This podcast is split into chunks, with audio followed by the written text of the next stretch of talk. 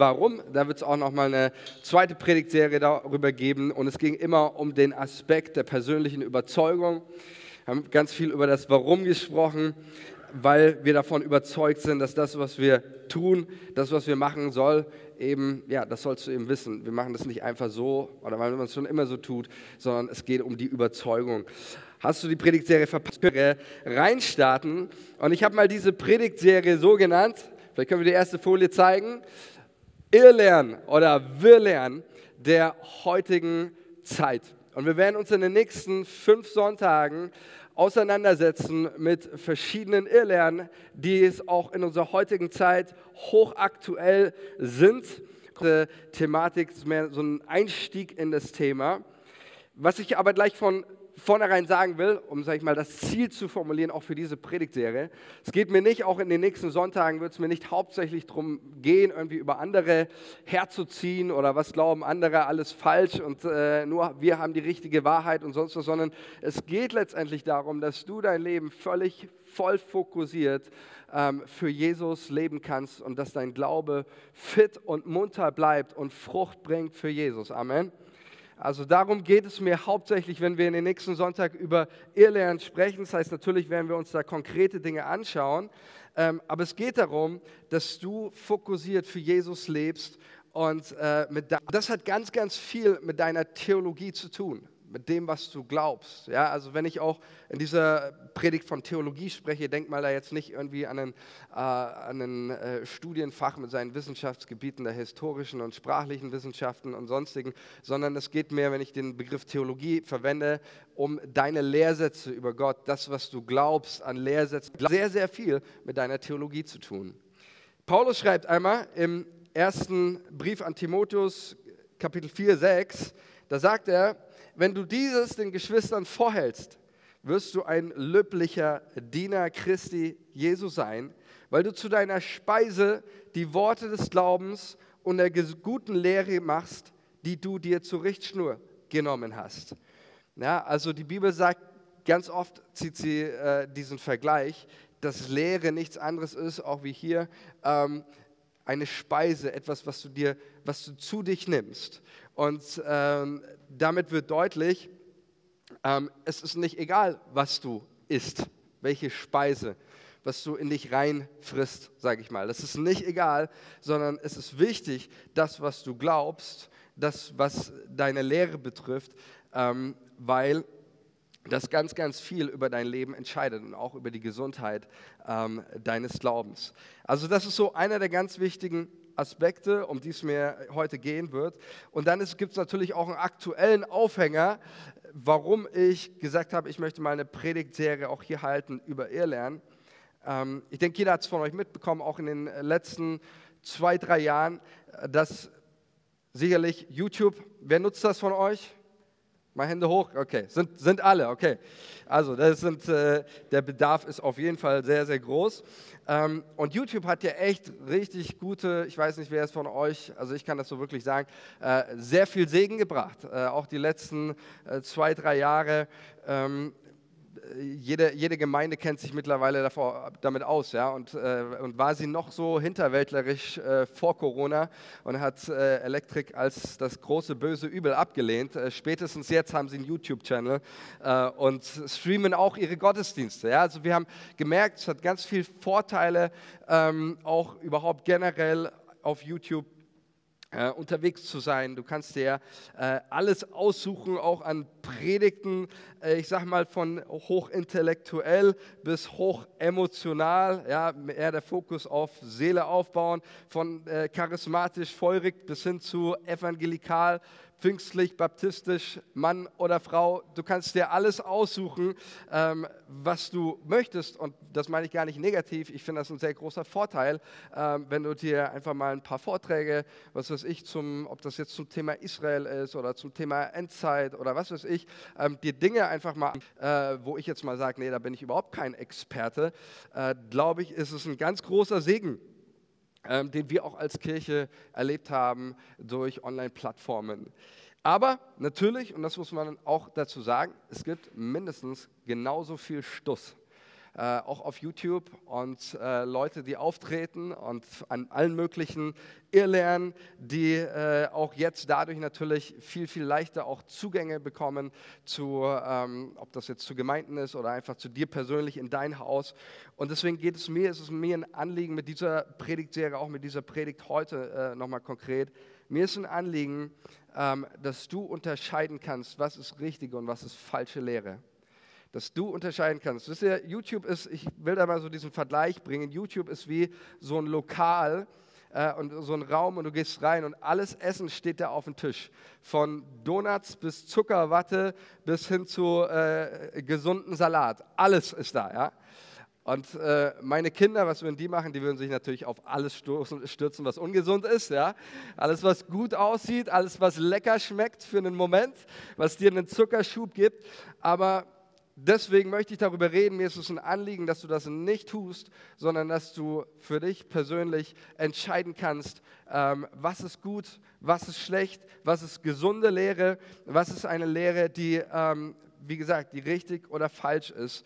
Und ähm, deswegen ist es mir ein ganz großes Anliegen, damit eben auch so wie die Bibel sagt, damit du nicht Schiffbruch in deinem Glauben erleidest damit du nicht irgendwie kaputt gehst an, an kranken Lehren, an falschen Lehren, ähm, die rumkursieren, sondern ähm, dass du fit, dass du munter bleibst und in deinem Glauben und in deinem Leben keinen Schiffbruch erleben musst. Und deswegen möchte ich, ich nochmal so ganz grundlegend mit euch darüber sprechen, warum ist eigentlich Theologie wichtig? Warum ist überhaupt biblische Lehre wichtig? Ist es überhaupt ein äh, ja, wichtiges Thema? Geht es nicht eigentlich mehr um das Tun und das Machen? Ähm, und da einfach mal drauf nochmal zu schauen, warum ist biblische Lehre überhaupt wichtig? Und ich würde mal jetzt, hau mal eine steile These raus, aber äh, biblische Lehre und Theologie ist deshalb wichtig, weil von der richtigen Lehre alles abhängt. Äh, die Gesundheit deiner Gemeinde, die Gesundheit deines Glaubens, richtige Lehre ist letztendlich der entscheidende Faktor. Paulus schreibt an Timotheus in seinem Brief, ähm, da heißt es, achte auf dein Leben und auf deine Lehre. Überprüfe sie beide ständig. Dann wirst du dich selbst retten und die, die dir zuhören. Also Paulus sagt nicht einfach nur, hey Timotheus, achte auf dein Leben, sondern er sagt, achte auf die Lehre. Pass auf, was du in dein Herz lässt. Pass auf, was du vorne predigst. Pass auf, was du den Leuten mitgibst. Lehre ist nicht irgendwie eine nebensächliche Sache, sondern pass auf, überprüfe sie beide ständig. Denn wenn du das tust, und jetzt kommt's, wirst du dich selbst und andere retten, die dir zuhören.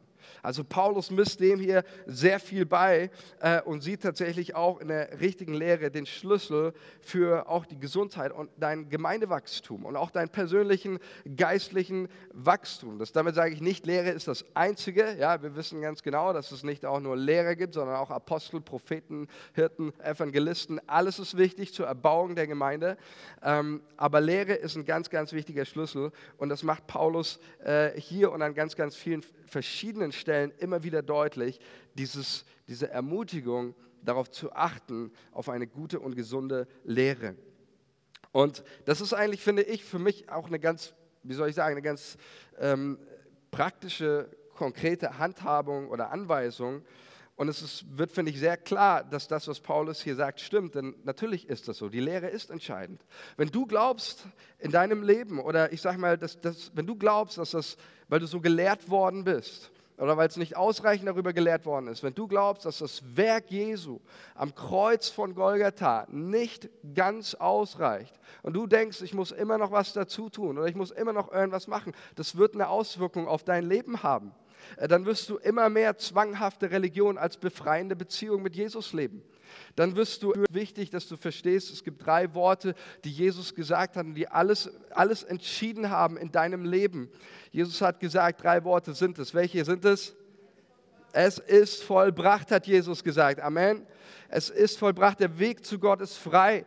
Dir ist deine Schuld vergeben. Du musst nicht mehr dein Leben verbringen mit irgendwelchen Schuldgefühlen, irgendwelchen zwanghaften Vorstellungen. Jesus hat dich frei gemacht. Es ist eben nicht egal, wie du über das Werk Jesu am Kreuz von Golgatha denkst. Ähm, das könnten wir so weiterführen bei anderen Dingen. Wenn du nichts über den Heiligen Geist weißt oder nur unzureichend, dann wird es dir so gehen wie äh, den, den Christen in Ephesus in der Apostelgeschichte lesen wir das, als äh, Paulus durch das Hochland zog und einige Christen, die dort waren, die sagen, wir haben noch nicht mal gehört, dass es einen Heiligen Geist gibt. Da war ein Mangel an Lehre über den Heiligen Geist und wenn du das nichts über ihn weißt, dann wirst du dich immer mit Status quo zufrieden geben. Du wirst dich nicht ausstrecken, du wirst nichts um eine lebensverändernde Power in deinem Leben wissen, wenn du zu wenig über den Heiligen Geist weißt. Es ist nicht egal, was wir über den Heiligen Geist lernen und seine Kraft. Wie Gott über dein Leben denkt. Ähm, ich glaube, so viele, so viele Wunden wären schon heil, wenn wir das mehr und mehr verstehen und begreifen würden, was es heißt, dass als Jesus gesagt hat, der Vater selbst hat euch lieb.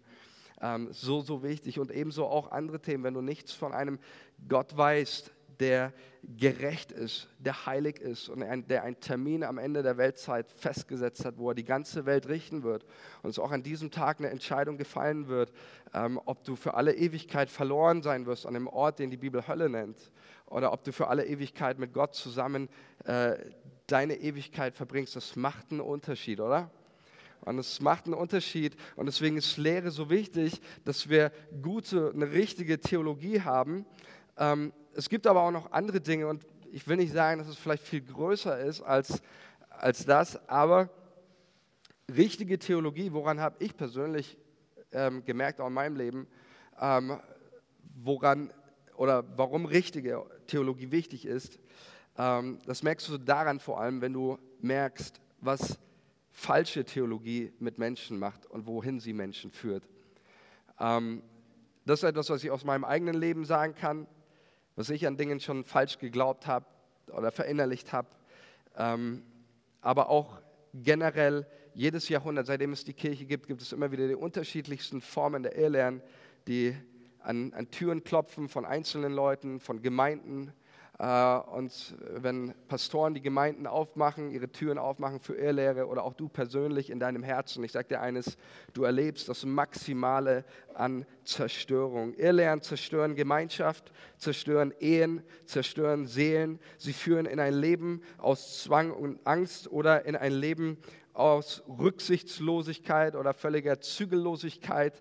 Ähm, nein, Irrlehren äh, oder richtige Lehre da geht es nicht um irgendwie einfach nur eine Nebensächlichkeit, sondern es heißt Irrlehre, weil es Lehren sind, die Menschen ganz praktisch in die Irre führt, wegführen von Jesus hinein in die Verwirrungen und Verstrickungen des Teufels. Deswegen ein grundlegender Gedanke, dass wir das einfach verstehen. Es ist nicht egal, was du glaubst. Es ist nicht egal, ähm, was du denkst. Hier auch nur ein kurzer Nebensatz. Nicht jede Irrlehre ist immer gleich Irrlehre. Ja? Ähm, das sage ich deswegen, weil es genügend Christen gibt, die mit diesem Begriff um sich rumschmeißen wie nochmal was und versuchen einfach alles zu diskreditieren, was nicht ihrer Meinung ist. So, ne? ja, das ist Irrlehre, das ist Irrlehre und das ist Irrlehre. Und jede Abweichung von der eigenen Theologie ist immer gleich Irrlehre. So. Ähm, nein, es gibt auch in den christlichen Konfessionen Unterschiede ähm, bezüglich ähm, verschiedenen Verständnisfragen auch. Ähm, und ich glaube auch, äh, wir, die wir alle hier sitzen, hat nicht jeder eins zu eins dasselbe Verständnis. Nicht alles, was abweicht von deiner oder von uns dem, was wir lernen als Gemeinde, ist immer gleich Irrlehre. Äh, es macht natürlich einen Unterschied, ob jemand äh, sagt, Jesus ist nicht am Kreuz gestorben oder er ist nicht auferstanden.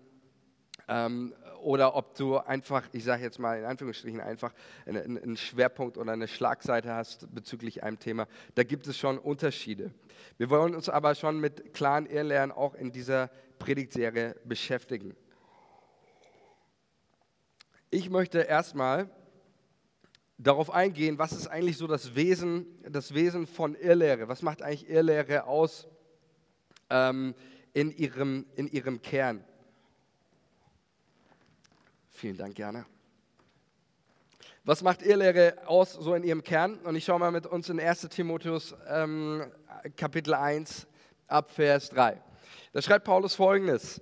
Als ich nach Mazedonien aufbrach, bat ich dich, in Ephesus zu bleiben und zu verhindern, dass dort falsche Lehren verbreitet werden. Das falsche Lehren zu verhindern. Ich glaube, ich hätte zu Paulus gesagt, er hätte nicht einen anderen Job für mich noch irgendwie, ja, aber ähm, Paulus war das so wichtig, dass er einer seiner besten Mitarbeiter abstellt in Ephesus und sagt, Timotheus, deine Aufgabe ist es, ähm, verhindere, dass Leute irgendwelche falschen Lehren in die Gemeinden bringen. Und dann schreibt er weiter, lass nicht zu, dass die Menschen, denn das führt nur zu Streit und hilft nicht, ein Leben im Glauben an Gott zu führen. Das Ziel aller oder meiner Unterweisung ist, dass Christen von der Liebe erfüllt sind die aus einem reinen Herzen kommt, aus einem guten Gewissen und aufrichtigen Glauben. Einige haben dieses Ziel jedoch völlig verfehlt und vertun ihre Zeit mit leerem Geschwätz. Sie möchten gern als Lehrer des Gesetzes gelten, verstehen aber selbst nicht, wovon sie reden und was sie so nachdrücklich behaupten. Also, finde ich erstmal mit diesem Text über Irland, es gibt ja verschiedene Texte auch im Neuen Testament, ich möchte mit diesem einsteigen, weil ich finde, dass ein sehr, sehr aktuelles Thema ist, was Paulus hier aufgreift.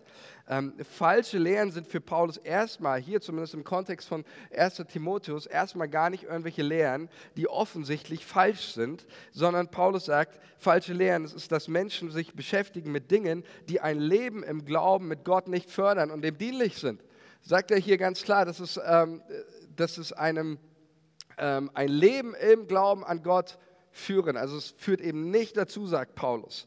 Ja? Ähm, Paulus sagt sogar hier, dass die Dinge sogar ähm, geistlich ausschauen. Ja, also lesen wir auch hier, sie möchten gerne Lehrer des Gesetzes sein.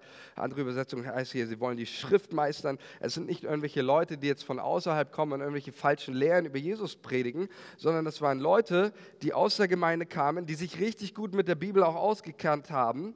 Ähm, aber Paulus sagt hier, all das, was sie tun, ist, sie vergeuden ihre Zeit.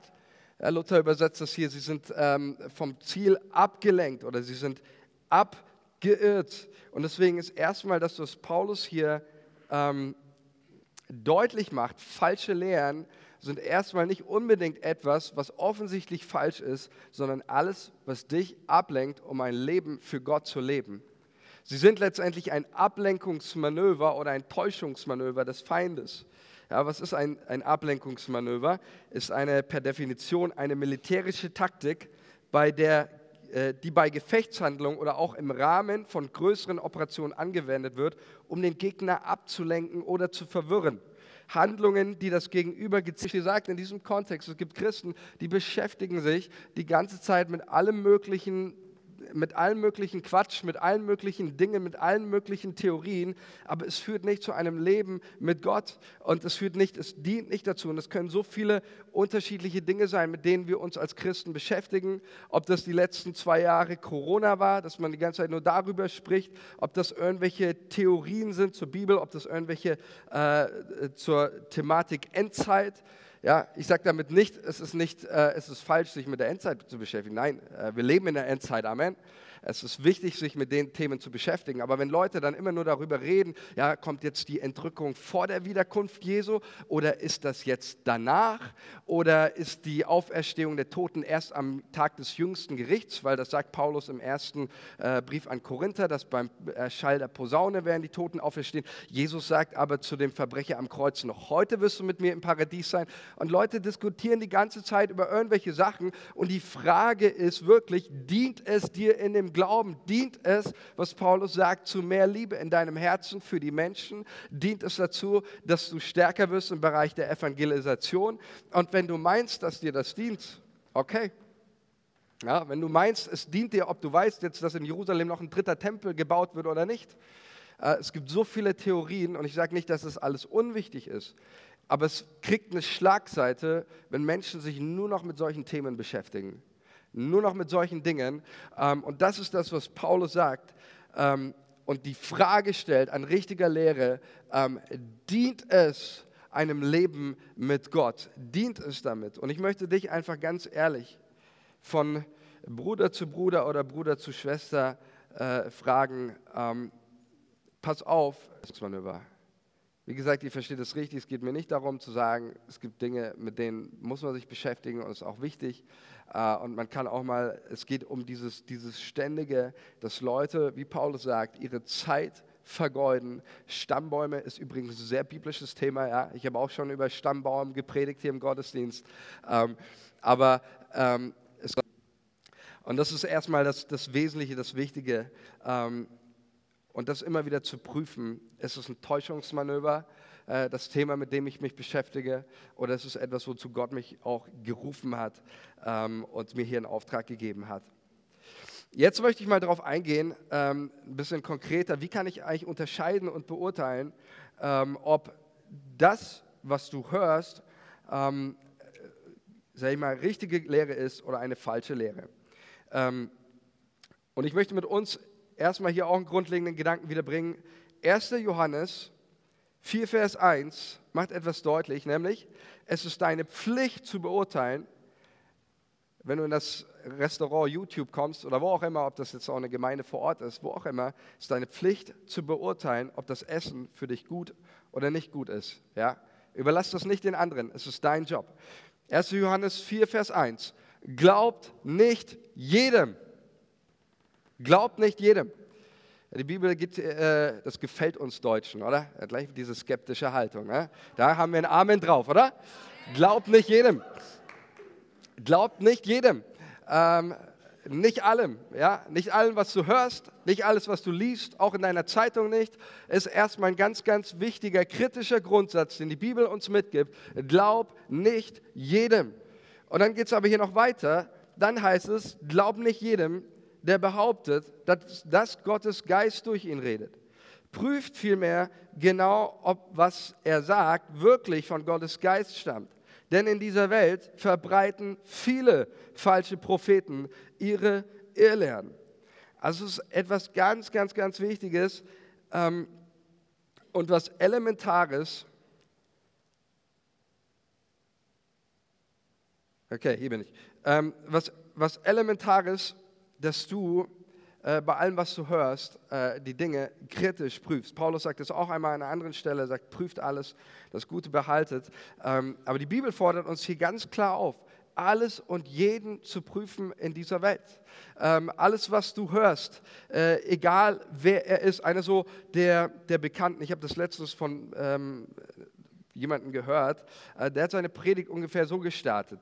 Er hat damit angefangen und gesagt, also Leute, das, was ich euch jetzt heute verkündige, das, was ich jetzt heute erzähle, das kannst du nur im Glauben empfangen. Deswegen musst du deinen Verstand ausschalten ähm, und deswegen darfst du auch all das, was jetzt nicht gesagt wird, das ist kritisch, äh, sagen wir ganz kritisch. Ähm, nein, nein, nein. Die Bibel sagt hier ganz klar, du bist von niemandem und nichts entbunden, eine Predigt oder das, was du hörst, das, was du glaubst, zu, äh, zu prüfen von niemandem, nicht von mir als Pastor, nicht von einer Gemeinde. Und wer auch immer sich über diesen Anspruch des Wortes Gottes hält, äh, steht, der macht sich fast schon selber zu einem Irrlehrer. Ähm, prüfe alles, Egal wer er ist, egal was er, was er sagt, auch wenn er zu dir sagt, ich habe die letzten 40 Tage gefastet, ja, so starten auch manche Predigen, ich habe die letzten 40 Tage gefastet und nach den 40 Tagen Fasten habe ich jetzt nochmal eine Woche unter Tränen im Gebet vor dem Herrn gewesen und nach dieser Woche hat der Herr zu mir gesprochen und deswegen musst du jetzt alles glauben, was ich dir sage.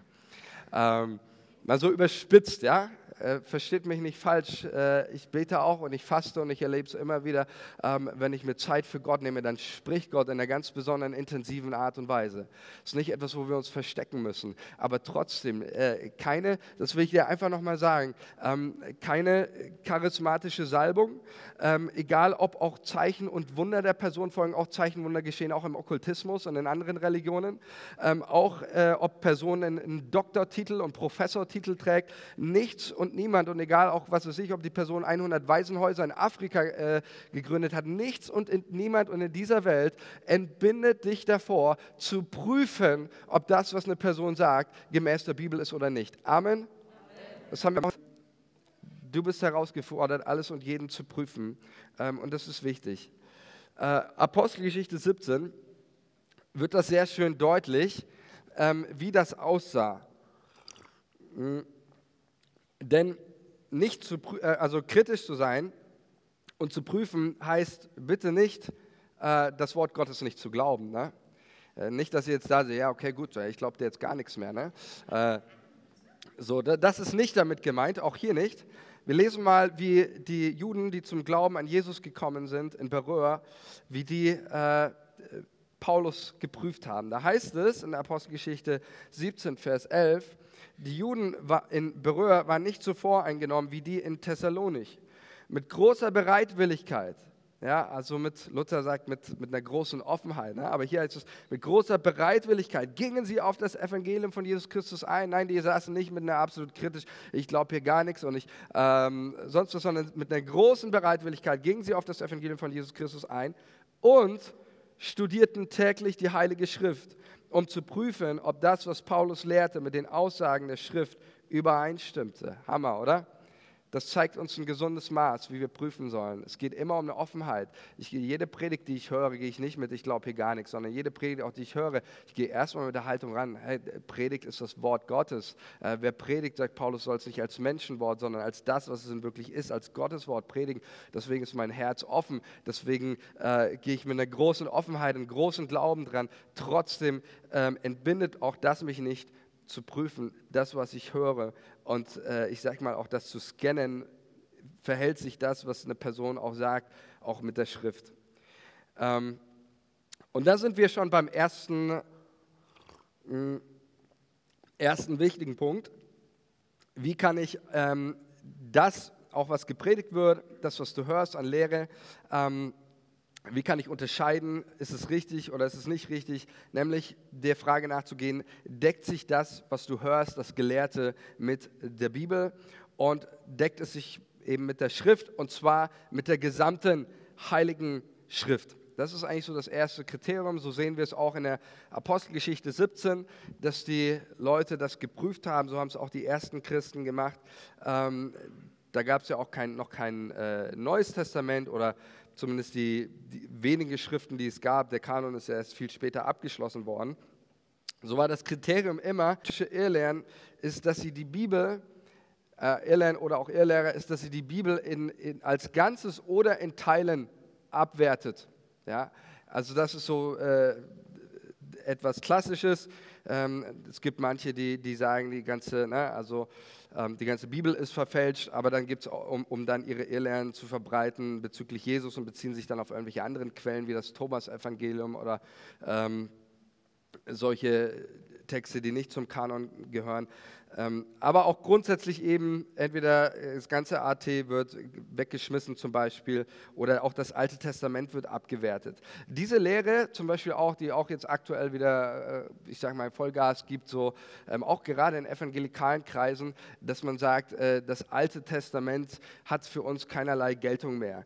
Diese Lehre ist schon so alt wie die Kirche selbst. Der erste, der das behauptet hat, war Markion, 85 nach Christus, einer der großen Irrlehrer, mit denen sich auch alle, auch Tertullian und ähm, diese ganzen großen Kirchenväter auseinandergesetzt haben ähm, mit Markion. Der hatte eine eigene Kirche, hat ein paar Schriften sich aus dem Neuen Testament rausgeholt und auch abgeändert und hat eben das ganze Alte Testament äh, nicht ähm, mit einbezogen.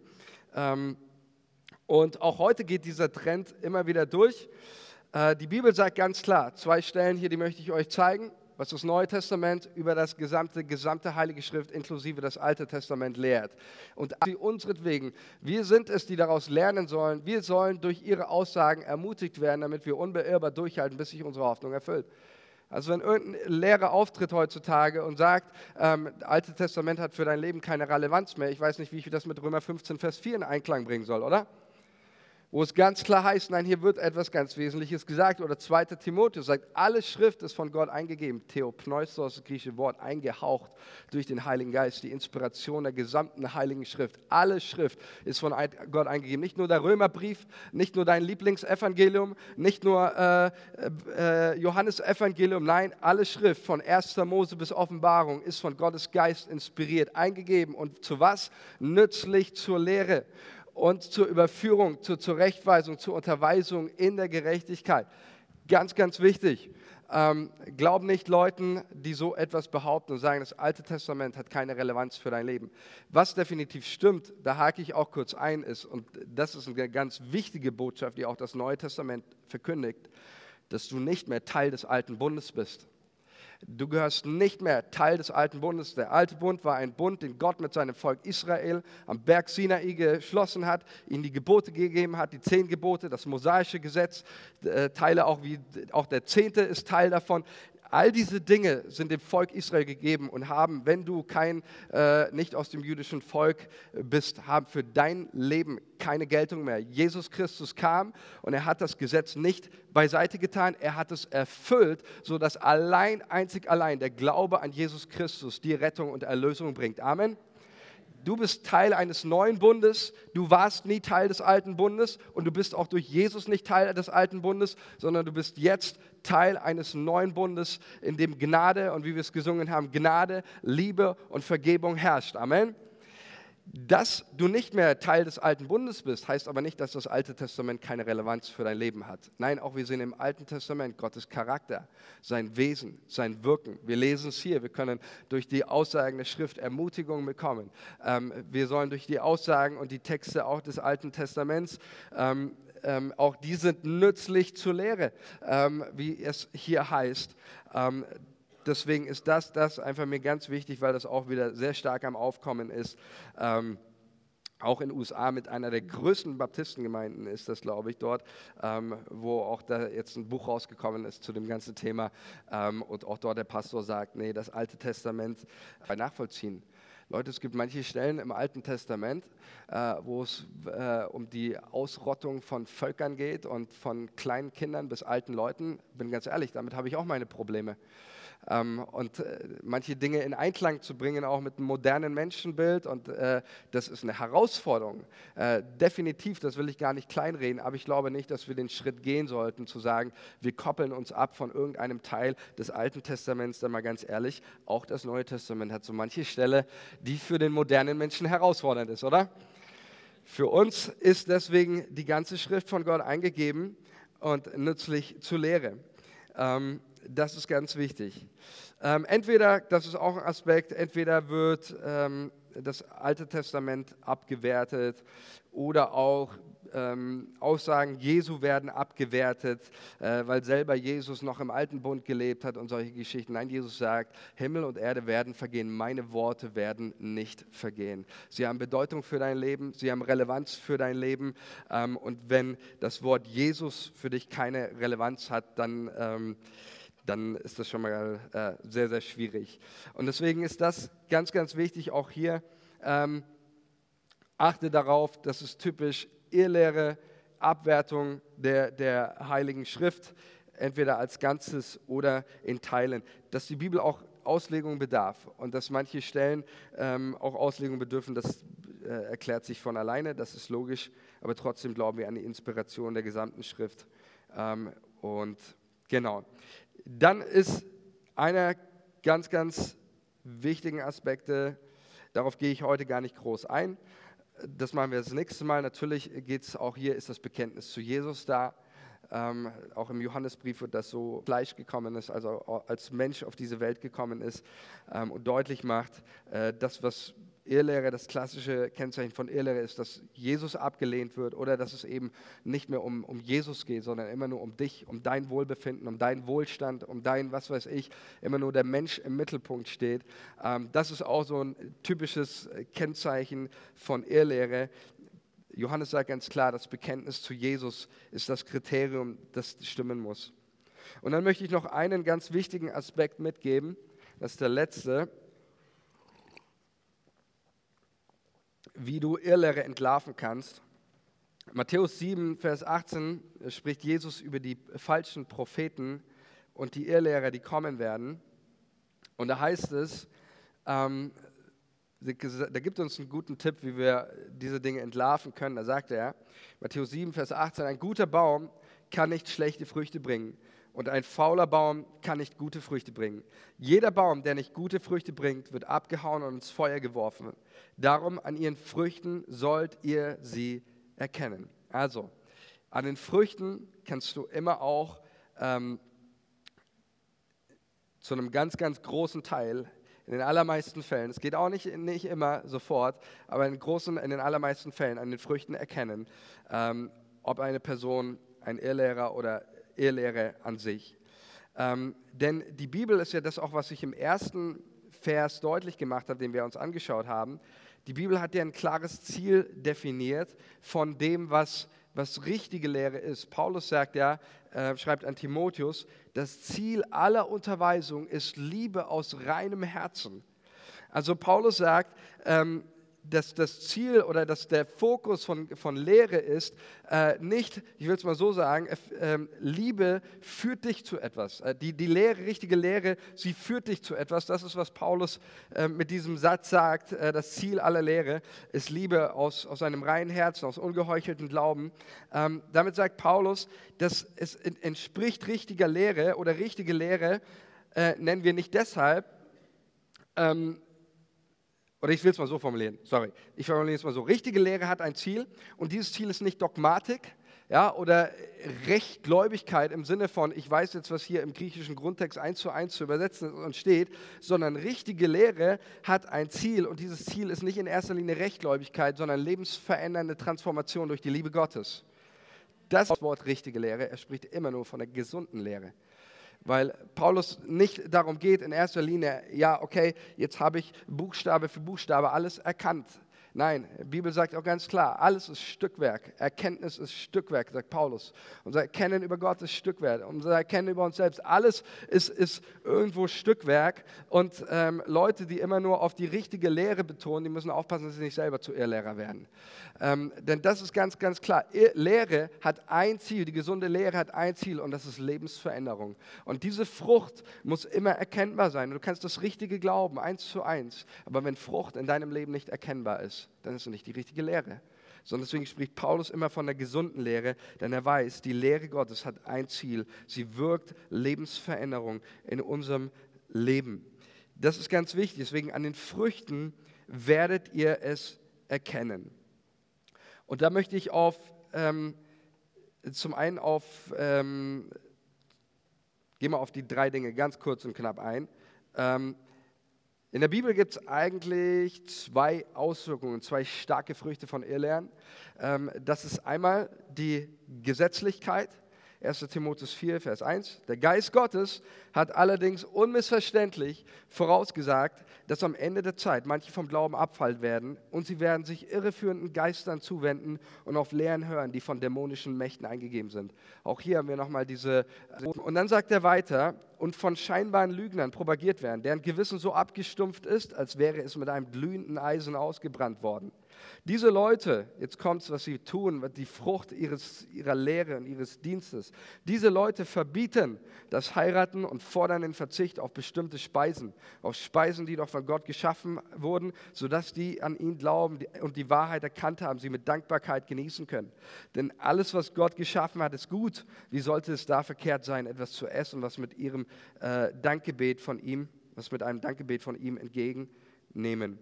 Also die erste klassische Irrlehren, auch Galaterbrief ist hier ein klassisches Beispiel, ist tatsächlich eine Gesetzlichkeit, die kam aus den Strömungen des Judentums, ähm, die das auch gerade, was ich thematisiert habe, den alten Bund nicht ablegen wollten und dann immer wieder noch gekommen sind, nein, du musst noch dieses, Paulus sagt das einmal, beschreibt er diese, äh, ich sage mal, diese Form von Jesus-Nachfolge. In Kolosser 21 mit den Worten, du sollst das nicht anfassen, du sollst das nicht kosten, du sollst jenes nicht anrühren.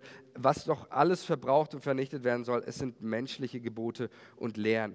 Also Paulus sieht die erste Irrlehre darin, es sind Lehren, die Zwang statt Freiheit propagieren. Es sind Lehren, die äh, Menschen in, eine, in einen Zwang führen, in ein Leben voller Gesetzlichkeit. Auch das gibt es äh, auch nach wie vor in christlichen Kreisen, wo es immer nur darum geht, ja, hast du deine Bibel gelesen, hast du genug gebetet, wie viel hast du deinen, hast du deinen Zehnten, hast du genug gegeben, äh, auch dieses Jahr, damit du äh, auch des Herrn würdig wandelst. All diese Sachen sind völliger Quatsch. Und die Bibel sagt hier, äh, das Neue Testament kennt, keine, kennt kein Glauben äh, an Jesus aus einem Zwang heraus, sondern es ist die persönliche Freiheit und Überzeugung das Entscheidende. Und Paulus sagt hier, richtet sich gegen diese Irrlehren. Eine zweite, zweite Irrlehre kennen wir auch, das ist ähm, das absolute Gegenteil davon, von Gesetzlichkeit, nämlich Zügellosigkeit. Ähm, Paulus, äh, Judas schreibt das hier in, ähm, nicht, nicht der, der sich erhängt hat ne, äh, und Jesus verraten hat, sondern ein anderer. Der schreibt das hier in Judas 1, Vers 3. Liebe Freunde, schon lange ist es mein dringender Wunsch, euch von dem Heil zu schreiben, in dem wir alle teilhaben. Ähm, und dann gehen wir mal gleich zu Vers 4. In euren Reihen haben sich nämlich Leute eingeschlichen, deren Verurteilung schon vor langer Zeit in der Schrift angekündigt wurde. Gottlose Menschen, die die Gnade Gottes als Freibrief für ihr ausschweifendes Leben missbrauchen und die sich damit von dem lossagen, der der alleinige Herrscher ist, Jesus Christus. In der Sünde beharren, damit die Gnade umso mächtiger werde, das sei ferne. Es gab auch damals schon äh, in, der, in der Kirche Jesu Leute, die genau das die genaue Gnade so verstanden haben. Hey, Jesus hat mir vergeben, äh, alles ist Gnade, es ist völlig egal, was ich mache mit meinem Leben. Ich kann tun und machen, was ich will.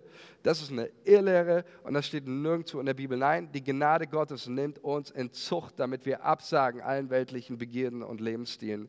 Ähm, das ist das, was die Bibel ganz klar verkündigt und auch etwas, was immer wieder auch hochkommt, auch in der heutigen Zeit, dass so einer der, der anderen Früchte eben nicht Zwang, sondern ein Missbrauch Missbrauch der Freiheit, die Gott dir geschenkt hat. Und deswegen ähm, ist das so eigentlich der Aspekt, den du dich immer ja einfach, ich sag mal, kritisch selbst hinterfragen kannst. Auch das, was ich höre. Welche Früchte wachsen in deinem Herzen aufgrund von Predigten, die du hörst? Welche Früchte wachsen da? Ähm, ich weiß auch, und manches Mal ist es gar nicht so, so einfach zu durchschauen, auch die Bibel sagt ja auch von der Frucht Gottes, Frucht des Heiligen Geistes, Liebe, Freude, äh, Treue, Verbindlichkeit. Und scan mal die Dinge, die du hörst. Welche Früchte wachsen da? Manche Leute hören sich auf YouTube irgendwelche Prediger an und alle, zu was sie das führt, ist nur noch mehr Bitterkeit gegenüber ihrer Gemeinde, nur mehr Unzufriedenheit, weil sie immer denken, ja genau so muss es sein, wie der Prediger das predigt.